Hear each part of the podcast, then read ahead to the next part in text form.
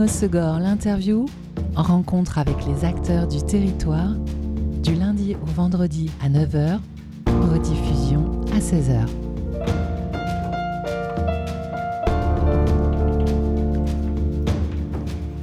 Bonjour à tous, bienvenue dans Good Morning Segor. L'interview sur Web Radio du 5 au 11 novembre se déroulaient les championnats du monde parasurf à Huntington Beach en Californie.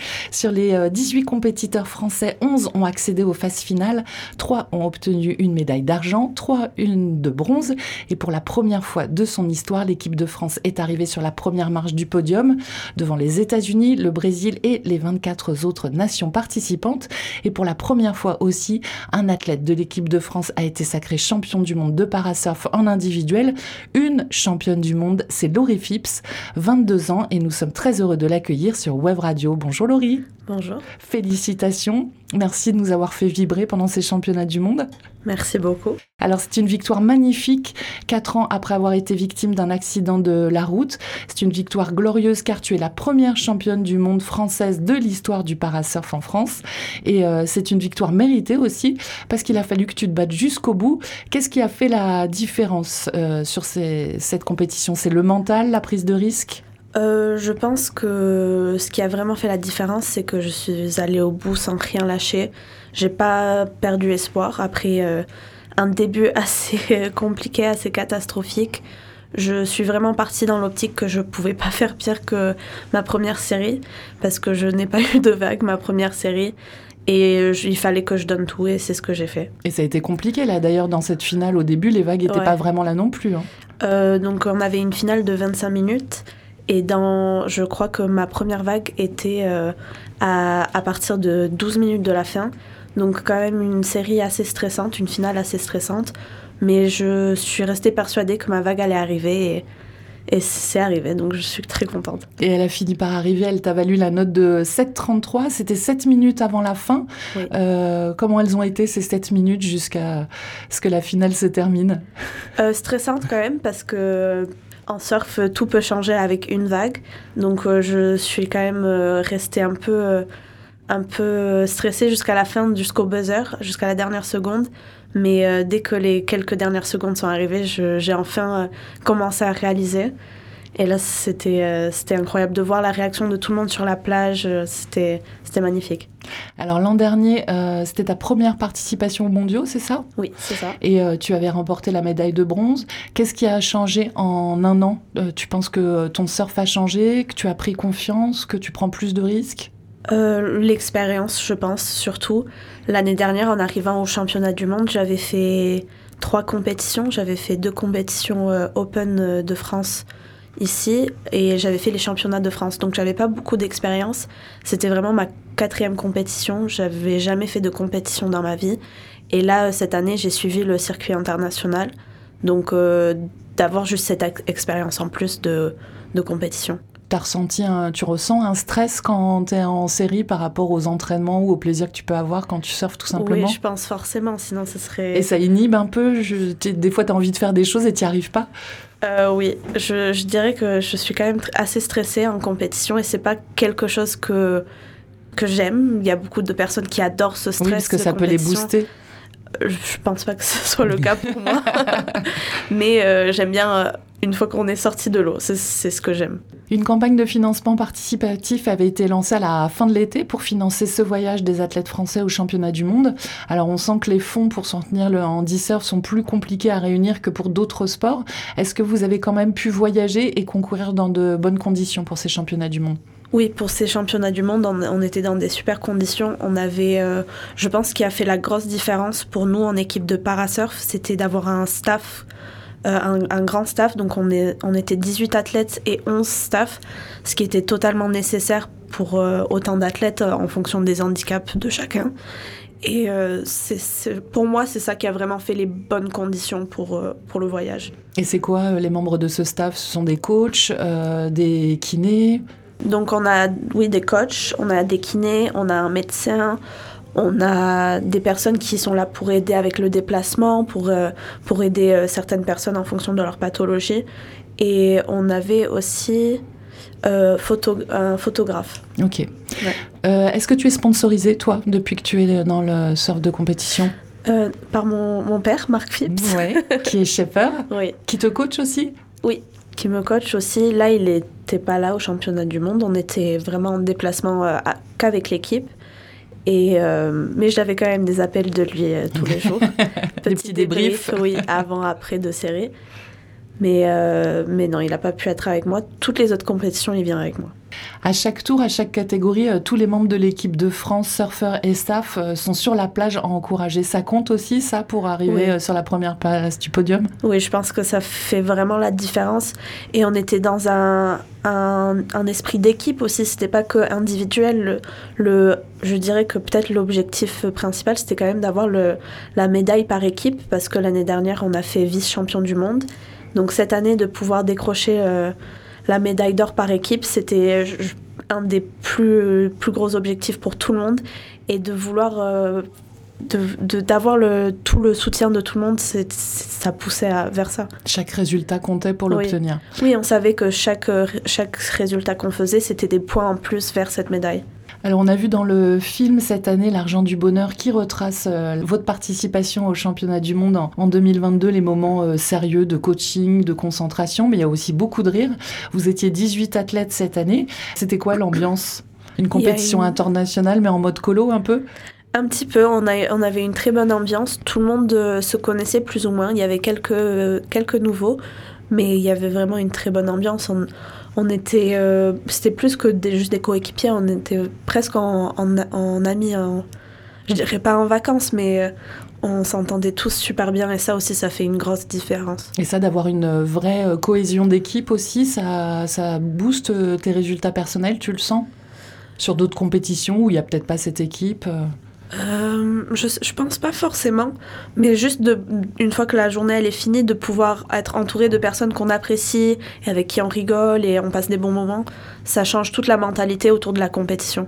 Ça fait du bien, c'est Ça fait du bien, ouais, c'est agréable. Comment tu fais avant une série sur une compétition internationale comme ça euh, Tu t'isoles pour te concentrer, tu regardes les autres séries, tu écoutes de la musique euh, je, en général, là pour les championnats du monde, j'avais tout le temps un débrief avec mes coachs. Et euh, je, je, faisais exprès de regarder une heure avant ma série, de toujours regarder euh, ce qui se passait dans les vagues, regarder ce que les gens avant faisaient, et, et pas, c'est pas spécialement euh, quelque chose de précis, ça changeait chaque fois. Des fois, j'allais écouter de la musique, des fois, j'allais peut-être me poser avec quelqu'un et discuter, des fois, j'allais me mettre toute seule. C'était aussi en fonction de comment moi je me ressentais, ce que j'avais besoin. de ton besoin du jour. Oui. Et euh, tu l'aimes bien ce spot en Californie? Oui, c'était, c'était magnifique. C'était, euh, c'était pas pareil que l'année dernière où on était pour les championnats du monde, c'était au nord de la Californie. Il faisait super froid. Il faisait plus froid en Californie qu'en France. Donc euh, j'étais un peu choquée. Je n'avais pas cette image de la Californie. Et là, cette année à Huntington Beach, c'était vraiment euh, le sable blanc, les palmiers. C'était magnifique. Et euh, comment tu euh, appréhendes ces euh, compétitions internationales en parasurf? Ça reste assez récent quand même. Tu sens que ça évolue depuis que toi tu y participes? Oui, moi je vois l'évolution depuis l'année dernière qui, qui va vers l'avant. Déjà, on a un plus gros, une plus grosse équipe, on a un plus gros staff. Et, et on a beaucoup plus de personnes qui sont intéressées aussi pour intégrer l'équipe, ce qui est incroyable. Et par rapport à l'organisation de, ces championnats du monde, tu sens qu'il y a de plus en plus de nations et qui, comme vous, ont de plus en plus d'athlètes et du coup, il y a peut-être de plus en plus de moyens aussi pour ces compétitions oui, je pense que déjà cette année c'était euh, le plus gros nombre de, pays qui ont participé de l'histoire de, ces championnats du monde de parasurf. Et euh, on voit vraiment que toutes les catégories commencent à vraiment se compléter, à se remplir. Je, et je pense que juste le fait que ce soit un petit peu plus médiatisé, que, les, que d'autres personnes euh, voient ces championnats et se disent Ah, mais moi aussi je pourrais me mettre au surf, que ça, ça ouvre des portes à beaucoup de personnes. Et ça, c'est toujours une bonne chose. Oui. On poursuit cette conversation en ta compagnie, Laurie, après une pause en musique. C'est une chanson de ton choix. Alors, j'étais un peu surprise. Tu as choisi Goodbye Stranger de Supertramp, qui est une chanson que j'adore, mais plutôt de ma génération que de la tienne. Pourquoi ce choix? c'est une musique que j'écoute depuis toujours. Je pense que c'est aussi une musique que j'entends mes parents mettre depuis longtemps et euh, je l'adore.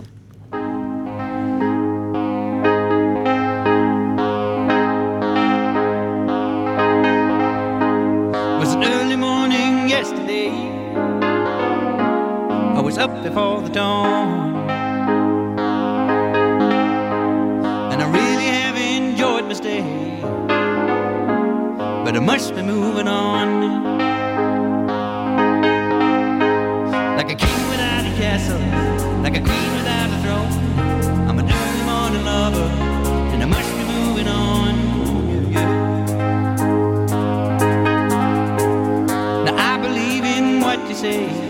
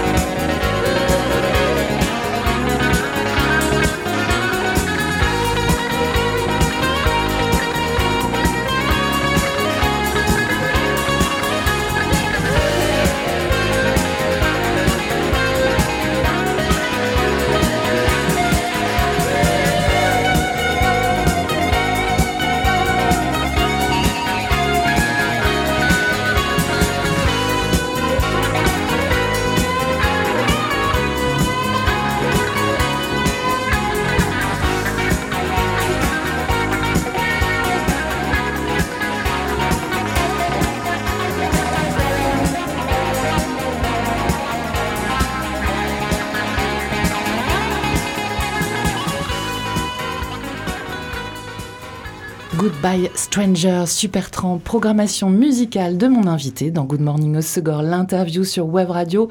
J'ai le grand plaisir d'accom- d'accueillir la championne du monde parasurf Laurie Phipps, sacrée en novembre en Californie. Laurie, membre de l'équipe de France, également championne du monde parasurf, deux titres inédits dans l'histoire du parasurf français. Laurie, tu concourais dans la catégorie euh, Stand 2, dames, qui accueille euh, des surfeurs qui surfent une vague en position debout et donc euh, avec une amputation au-dessus du genou ou un handicap congénital ou équivalent ou une différence de longueur de jambe. Toi, tu as été amputé d'une partie de ta jambe gauche après avoir été fauché en scooter par une voiture, mais tu surfais déjà avant l'accident. Combien de temps après euh, l'accident euh, tu as repris le surf? Euh, j'ai repris le surf à peu près 7-8 mois après mon accident. Donc j'avais bien quand même fini plus ou moins ma, ma rééducation. J'avais déjà une prothèse, j'avais, j'étais sortie euh, d'un centre de rééducation à Cambo-les-Bains, à Marigna, de, du CERS de Cabreton aussi. Donc j'avais fait le plus gros de ma rééducation et je pense que la dernière petite partie, c'était euh, de retourner surfer. Et euh, le fait de aujourd'hui surfer avec une prothèse, t'as dû réapprendre, retrouver ton équilibre Euh, je pense que ça me prenait plus la tête de comment j'allais m'y reprendre. Et une fois que j'étais dans l'eau, c'était vraiment naturel. On y allait, euh, c'était un jour d'été avec euh, toute ma famille, on, est, allé à la plage. Et euh, on faisait un petit débrief, on se demandait comment j'allais faire, on se posait des questions. Et, et mon père, il m'a dit T'inquiète, la première vague, tu la prends, tu restes allongé, tu reprends des bonnes sensations. Et au final, je me suis direct levée sans même y penser. Et, euh, et ça a été plus ou moins naturel. Forcément, je dois adapter beaucoup de choses, mais c'est, ça vient quand même naturellement. Et alors, ce qui est étonnant, c'est que avant tu faisais du surf, mais pas du tout de compétition. Et là, tu reprends le surf et tu te lances dans la compétition et tu deviens championne du monde. C'était quoi le déclic pour avoir cette envie de participer à des compétitions Euh, je- Jean-Marc Saint-Jour, de, le fondateur de, de Surf, de l'association oui. de l'association Handy Surf, est venu me voir lorsque j'étais en centre de rééducation euh, à peine un mois après mon accident avec euh, un athlète de l'équipe de France, euh, Maxime Cabane, qui était le capitaine de l'équipe cette année. Et euh, il est venu me présenter euh, ce que, ce que était le parasurf et qu'il y avait des entraînements qui existaient, qu'il y avait des compétitions qui existaient, ce qui était un monde totalement nouveau pour moi. Je connaissais pas du tout euh, ce que c'était le parasurf. Et il m'expliquait comment chacun faisait en fonction de son handicap. J'ai fait aussi- le témoignage de, de Maishi Cabane qui, qui était là, qui avait déjà fait plusieurs championnats du monde. Et à partir de là, il m'a dit euh, dès que tu es prête, tu me dis, tu viens, tu peux t'entraîner avec nous et on te lancera dans la compétition. Et du coup, les premières quelques années, c'était pas quelque chose qui m'intéressait. Je, je voulais juste me rééduquer, euh, reprendre ma vie plus ou moins normalement. Et c'était pas quelque chose que je voulais avant, donc pour moi, c'était pas forcément quelque chose que je voudrais non plus après. Et euh, au bout de deux ans, je me suis dit, ben, pourquoi pas juste essayer une compétition et, et je, je fais un peu un test. Si j'aime bien, tant mieux, je continue. Et sinon, euh, c'est pas grave, euh, j'arrêterai. Pas de pression. Non, pas de pression. C'était vraiment plus la découverte, euh, voir comment d'autres personnes faisaient pour surfer avec le même type de prothèse que moi. Et je, du coup, je suis allée à cet Open de France à Saint-Gilles-Croix-de-Vie. Euh, j'ai appelé Jean-Marc avant, il était très content, il m'a fait venir. Et j'ai gagné ma première compétition. Je pense que ça m'a un peu motivée À continuer. à continuer.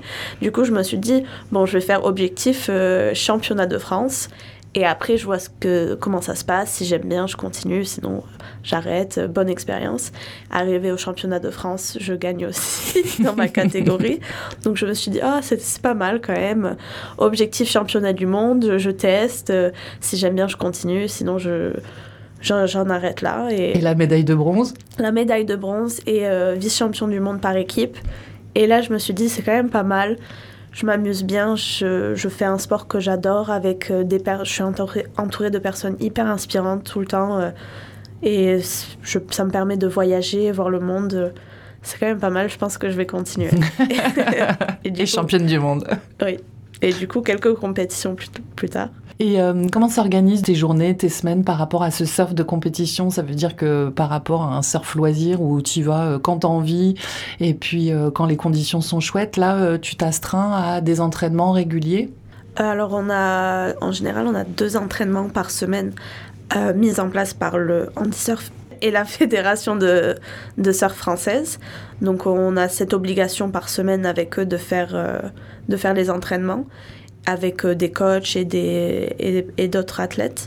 Et euh, sinon, à part ça, je pense que c'est vraiment, euh, c'est plus ou moins comme du surf loisir. Et c'est peut-être aussi pour ça que j'arrive à, à autant aimer parce que je continue dans l'optique de, de loisir avec mon père, avec ma famille, mes amis. De juste te faire plaisir. Juste me faire plaisir, exactement. Et à côté de ces entraînements surf, tu as d'autres activités euh, sportives ou mentales, du yoga, euh, de la méditation euh, Je devrais, mais non. je fais de la préparation physique avec mon prépa qui, qui m'a accueilli au CERS en 2020, après mon accident. Donc j'ai continué à me faire suivre par lui.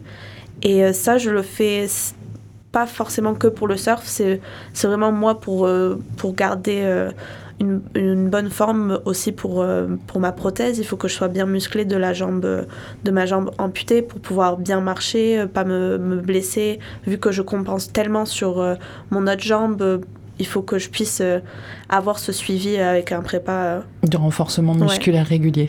Ouais. Et euh, tu continues à faire de la kiné encore? Non, je fais plus, je fais plus de, de la kiné, mais, mais de temps en temps, ça m'arrive d'y retourner, mais c'est pas quelque chose de régulier tout, chaque semaine. Ok. Alors, tu es landaise, séniosaise même, et euh, également d'origine australienne. Tu t'entraînes la plupart du temps ici ou ça t'arrive d'aller aussi euh, voir les vagues du côté de l'Australie? Euh, pas, c'est plus ici. Depuis, euh, depuis avant mon accident, j'ai pas eu l'occasion de retourner en Australie. Avant, je, je passais une partie de, de l'année là-bas euh, chaque, an- chaque année. Mais euh, l'objectif, c'est d'y retourner au mois de mars pour une compétition de parasurf. Ah, cool. Ouais. Ça va, faire- ça va te faire plaisir, j'imagine, d'y retourner en plus. Oui, de voir toute la famille. Et euh, ça te fait pas mal voyager le parasurf, puisque tu étais aussi euh, au printemps à une compétition à Hawaï? Oui. Ça s'est passé comment? C'était, c'était incroyable. C'était euh, vraiment un, voyage que j'oublierai jamais. Enfin, un voyage. C'était aussi un déplacement pour la compétition. Mais c'était un, spot mythique à, à Queens, à Waikiki. C'était, euh, c'était magnifique. C'était comme dans les photos. J'ai adoré. Et euh, grosse année pour toi, car euh, tu as remporté aussi cet été un championnat à Bristol en Angleterre. Et puis euh, tu avais gagné aussi l'Andy euh, Irons euh, qui était organisé au Segor, c'est ça? Oui, le Landy Iron, c'était organisé par le Osogor Surf Club. C'était une compétition euh, au sein du club. C'était un par équipe. Et le- l'objectif, c'était de mettre les surfeurs valides en, en me- dans les mêmes conditions que les, les surfeurs en situation de handicap. Donc c'était vraiment un- un- une après-midi loisir euh, pour le club.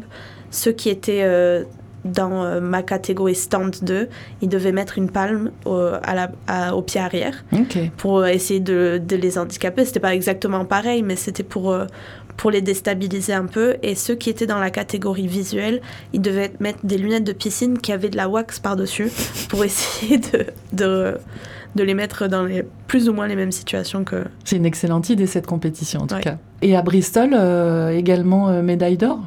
Oui, à Bristol, médaille d'or aussi, c'était ma première compétition en piscine à vagues. Et euh, j'ai trouvé ça génial pour, pour l'accessibilité à la piscine. Ça faisait vraiment une grosse différence. que, ce- que ce soit n'importe qui dans n'importe quelle catégorie, c'est tellement plus facile. Surtout ici, je pense, avec, euh, avec les, les, les dunes. Pour accéder à la plage, c'est quand même euh, une grosse contrainte. Et euh, de pouvoir être à une piscine à vagues, c'est- ça a enlevé tout ce côté logistique qui gâche justement le. qui complique, Oui, oui. qui oui. complique et qui, qui des fois empêche même les entraînements. Alors, lorsqu'on tu es devenue euh, championne du monde le mois dernier, tes premiers mots, c'était que tu réalisais pas vraiment. Euh, depuis, tu as répondu à des interviews, tu signes des autographes. Est-ce que tu réalises maintenant que tu es championne du monde? Euh, Peut-être un petit peu plus, mais j'ai pas l'impression d'avoir changé. Et la suite, c'est quoi pour toi? Les prochaines étapes, les prochaines échéances en compétition? Euh, la prochaine compétition, c'est du coup au mois de mars en Australie. Et euh, ce sera la première compétition du circuit in- international. Et après, euh, il y en a sept, il me semble, dans l'année. Donc euh, de mars jusqu'à septembre, c'est à, peu près une fois par mois, une compétition par mois à l'international. Et pour la France, on n'a pas encore les dates. Ok. Bon, en tout cas, une, une année riche qui se profile en compétition. Est-ce que euh, toi, tu as des besoins euh, justement pour pouvoir participer de manière confortable euh, à ces compétitions? Est-ce que euh, des sponsors euh, en matériel ou en logistique ou en finance, euh, ça peut aider aussi à ce que l'année prochaine, tu puisses participer confortablement et être médaille d'or à toutes les compétitions? Oui, oui euh, forcément, c'est, c'est quand même quelque chose que je cherche. Euh, l'année dernière, c'était un investissement personnel parce que je n'étais pas sûre non plus de m'engager à ça pendant plus d'un an. Et aussi, j'avais besoin d'avoir ces résultats pour ensuite euh, demander de l'aide à, à d'autres personnes. Donc, c'est ce que je recherche euh, cette année pour pouvoir faire, faire ce, ce circuit international. Bon, bah écoute, on te souhaite euh, plein de bonheur sur ce circuit international, sportif, mais aussi euh, logistique. Si vous avez envie de soutenir euh, Laurie, bah, n'hésitez pas à la contacter via son compte Instagram Laurie Fips, Laurie IE Fips de PS. Et puis, euh, et puis, vous pouvez suivre ses aventures sportives aussi en vous abonnant à son compte. Bravo encore, Laurie. Et puis, Merci merci, d'être venue nous parler de cette aventure incroyable. Bonne journée. Bonne journée. C'était Good Morning Osogor, l'interview. Rencontre avec les acteurs du territoire, du lundi au vendredi à 9h, rediffusion à 16h.